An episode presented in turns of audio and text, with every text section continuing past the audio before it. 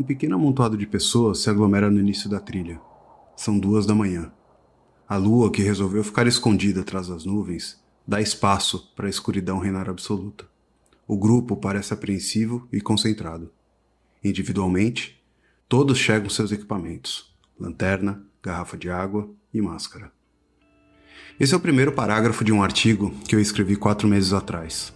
Ele ficou esquecido no meu computador porque depois que escrevi, o coronavírus, que até então estava concentrado somente em Wuhan, se espalhou pelo mundo. Por conta disso, minha história perdeu importância diante de algo tão insano, mas voltou a ganhar força quando eu recebi a informação que a trilha para o vulcão Ingen em Java, na Indonésia, voltou a funcionar. Achei que valia a pena voltar um pouco no tempo e contar como que foi essa experiência. Indonésia, 29 de fevereiro de 2020.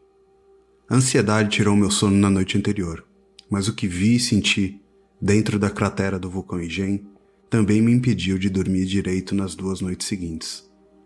A subida íngreme faz o senhor ao meu lado ofegar. Contei apenas dez passos antes de ouvir a primeira rajada de ar sair de seus pulmões. Os grupos se distanciam. Eu, Dion, o guia que me acompanha, e sua lanterna, somos abraçados pelo breu. Os quase 3 quilômetros de subida são árduos e intensos. Nossas botas fazem rolar pequenos pedregulhos de cascalho que cobrem o chão. A cada passo, o coração pega um trem expresso até a boca e volta. A subida finalmente termina e começamos a andar por uma área plana. Mas, sem tempo para recuperar o fôlego, somos atingidos por uma fumaça em forma de soco. O cheiro podre e agressivo entra pelo nariz e se aloja na garganta. São quase três minutos de tosse. É hora de colocar a máscara para se proteger do gás expelido pela montanha e seguir rumo à cratera, o coração do vulcão, 200 metros abaixo do ponto em que estamos. Eu havia decidido fazer a trilha ao Igen na semana anterior. Meu plano era fazer uma viagem de moto ao redor de Bali quando me deparei com uma foto desse lugar. Um lago azul esverdeado paradisíaco no meio da cratera de vulcão, eu nunca havia subido um e vi na situação a oportunidade perfeita. A trilha se inicia à noite porque dentro da cratera é possível ver o que eles chamam de blue flames, ou seja, chamas azuis, um efeito natural gerado pelo gás que produz o enxofre, o sulfeto de hidrogênio. O choque do gás em temperatura entre 400 e 600 graus Celsius com o oxigênio da atmosfera cria a combustão que origina as chamas, quando está escuro, é possível ver diversos rastros desse fogo azul descendo pela encosta do vulcão. Minha pesquisa relacionada à trilha foi bem simples. Como eu tinha visto fotos de turistas, foquei somente em achar empresas que me ajudassem no passeio. As descrições nos sites eram simples e genéricas. Mostravam as Blue Flames, o lago, as pedras amarelas de enxofre e diziam que a máscara, que era para proteger do gás do vulcão, estava inclusa no pacote. Isso só fez com que eu achasse o passeio ainda mais interessante. Porém, existe algo que eles deixam de falar, ou que fica por demais nas entrelinhas. Algo que, quando começou a se revelar para mim, fez com que minhas observações se misturassem ainda mais profundamente com os meus sentimentos. Nessa cratera existe uma mina de enxofre ainda em funcionamento. São três e meia da manhã e a gente está pronto para descer os últimos 200 metros. É bem difícil respirar usando a máscara. Dion me explica que a prioridade no trajeto é dar espaço, tanto na descida como na subida, aos mineradores. Me sinto confuso. Começamos a caminhar de encontro à cratera. Com uma das mãos seguro meu celular que utilizo como lanterna e a outra segue tateando as rochas pelo caminho. Esse trecho é o mais difícil da trilha, um caminho de pedra extremamente íngreme e escorregadio. Às vezes é possível ver penhascos em ambos os lados. Como assim? Existem mineradores que fazem esse trajeto no meio da noite? A mina de enxofre foi aberta em 68 e é uma das últimas nesse estilo ainda em operação. O lindo lago esverdeado possui níveis de acidez capazes de dissolver roupa e corroer metal. É o maior lago ácido do mundo. E se você adicionar na equação que estamos dentro de um vulcão em atividade, isso transforma o Kawa Ijen em um dos lugares mais tóxicos e perigosos do planeta. Muitos turistas viajam para lá justamente por causa disso, mas outros não fazem ideia de onde estão se metendo. Eu era um desses. Tão logo chegamos ao nosso destino, somos recebidos calorosamente por mais uma nuvem de gás. Ela nos espera como um cachorro que aguarda seu dono depois de um dia inteiro de trabalho. Porém, nesse caso, o animal se assemelha mais com um hiena. Como estamos usando máscaras, o cheiro de cadáver é menor, mas agora são os olhos que sentem a pontada e começam a lacrimejar. Diversos turistas se alinham assim que avistam as chamas azuis. Todos sacam seus celulares mais rápido do que pistoleiro em filme de faroeste. Está escuro e as labaredas dançam umas com as outras. É realmente magnífico. Assim que chegam mais turistas, os fechos de luzes das lanternas atingem o local. Identifico diversos canos descendo pela encosta. Novamente eu não entendo nada, e eu só fui entender de verdade quando fiz o meu trabalho de pesquisa dois dias depois. Descobri que esses canos trazem os gases de dentro do vulcão. A mudança drástica de temperatura não só causa a combustão, como também ajuda no processo de condensação, um líquido laranja pinga da extremidade dos canos formando diversas poças. Quando esse líquido endurece, é que começa o trabalho dos mineradores. Olho para o lado e por entre as nuvens iluminadas eu vejo um minerador segurando com as duas mãos uma lança de ferro. Ele levanta com os braços, fica na ponta dos pés e atinge com força o chão amarelo. O local se racha. Ele repete perfeitamente o movimento outras três vezes. Assim que termina, surgem outros dois mineradores que começam a retirar da região, com as próprias mãos, grandes lascas de enxofre. Eles organizam as pedras amarelas em cestos de palha que estão bem próximos do local. Esse enxofre é vendido para diversas indústrias e utilizado principalmente para branquear o açúcar, fazer cosméticos e fertilizantes. O incômodo se junta a uma inesperada excitação. Elas travam uma batalha dentro de mim. A excitação se dá porque eu trabalhei durante anos como fotojornalista em jornais brasileiros. E esse tipo de situação de perigo faz com que a adrenalina se espalhe pelo corpo.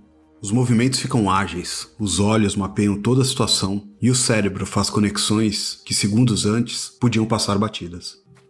Em um piscar dos olhos eu estou do lado dos mineradores. Todo o trabalho deles acontece bem perto dos canos que cospem a fumaça tóxica. A maioria dos mineradores que vejo usam máscaras, mas alguns se protegem somente com pedaços de pano. Nenhum deles está utilizando luvas ou óculos. Outra fumaça me golpeia. Essa é bem mais densa do que as outras. É como se o calor quisesse derreter o meu corpo. Eu me agacho e, mesmo usando máscara, começo a tossir com força. Os mineradores também tossem, mas não param de trabalhar. Fui do céu ao inferno em apenas 200 metros. Os trabalhadores do vulcão Ingen possuem uma das profissões mais perigosas do mundo. O nível do gás de sulfeto de hidrogênio desse local é 40 vezes maior do que qualquer limite de segurança. Os dois cestos que possuem os pedaços de enxofre chegam a pesar 90 quilos. Eles carregam o cesto nas costas até o topo da cratera e depois descem com eles até a base do vulcão. Os mineradores fazem até duas viagens por dia e ganham, em média, 20 reais por carga. O salário desses mineradores é considerado um dos maiores nessa região ao leste de Java. Trabalhar na mina de enxofre diminui exponencialmente o tempo de vida desses operários. Muitos deles vieram do campo e se arriscam para dar uma vida melhor para a família e educação para os filhos. Dentro desse cenário, turistas inspiram altas concentrações de gases tóxicos enquanto tiram fotos, posam com mineradores e fingem carregar cestos de enxofre nos ombros. No YouTube é possível ver diversos influencers que viveram essa experiência e filmaram esses trabalhadores da mesma forma como pessoas fotografam animais em um zoológico. Me afasto da fumaça, cruzo uma ponte bamba de madeira e observo toda a cena de longe. Penso no meu papel dentro daquele ambiente. Reflito sobre o que eu posso fazer com tudo que estava testemunhando. Não me considero uma pessoa desinformada, mas realmente fui pego de surpresa. A sensação de tirar proveito do sofrimento humano me assombra. O turismo de pobreza não é uma novidade no mundo, mas eu nunca tinha visto, ao longo da minha carreira, algo tão desumano. Durante a alta temporada, mais de mil pessoas por dia visitam o local. Um minerador cutuca minhas costas e me oferece uma tartaruga feita de enxofre. Mais uma vez eu não entendo nada. E o Dion aparece para me ajudar. Ele quer saber se você quer comprar uma lembrança de higiene. Agradeço e vejo que atrás dele tem um rapaz colocando enxofre líquido em forminhas de avião, caminhão, flor e outros formatos. Dessa maneira, eles conseguem uma grana extra vendendo lembrancinhas para turistas, correndo o risco de se queimarem no enxofre líquido que segue fervendo dentro do balde. O relógio marca 5 da manhã. Respiro fundo e começamos a subir. Em diversas ocasiões abrimos espaço para que os mineradores possam passar. A força que eles possuem é descomunal. Neste momento, me lembro de algum documentário que dizia que o corpo humano sempre encontra um jeito de se adaptar ao ambiente, e esses operários são a prova viva disso. Já no topo da cratera, esperamos o sol nascer. O lago está coberto com uma névoa de enxofre. Parece filme de terror. Uma cor azul preenche todo o espaço como se alguém tivesse tropeçado em uma lata de tinta. O nevoeiro não se dissipa e aos poucos as pessoas desistem e começam a descer rumo ao estacionamento. Sento e espero. Me sinto vitorioso e fracassado. Não preciso mais usar máscara. As pessoas seguem trabalhando como alterofilistas em dia de campeonato. Neste momento, um vento frio começa a empurrar a fumaça para longe. Em poucos minutos, um maravilhoso lago azul esmeralda começa a surgir. É impressionante como tamanha beleza pode ser igualmente tóxica.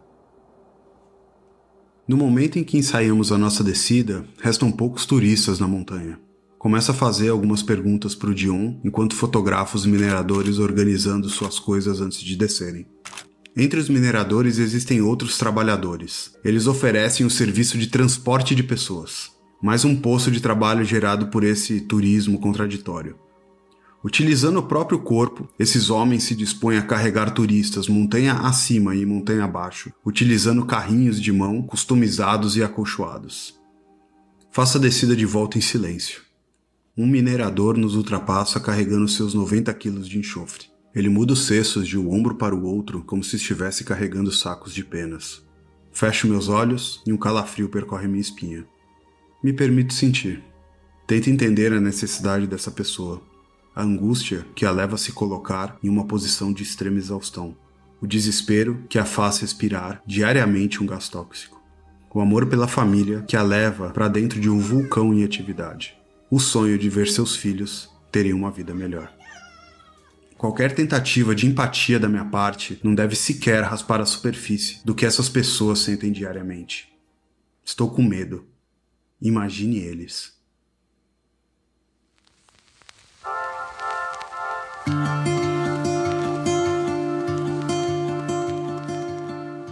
Para quem não me conhece, me chamo Henrique Manresa e eu tô no mercado criativo há 20 anos. Eu sou meio que um faz tudo e no momento eu estou trabalhando com estratégias para marketing digital. Mas eu também sou fotojornalista, editor e designer.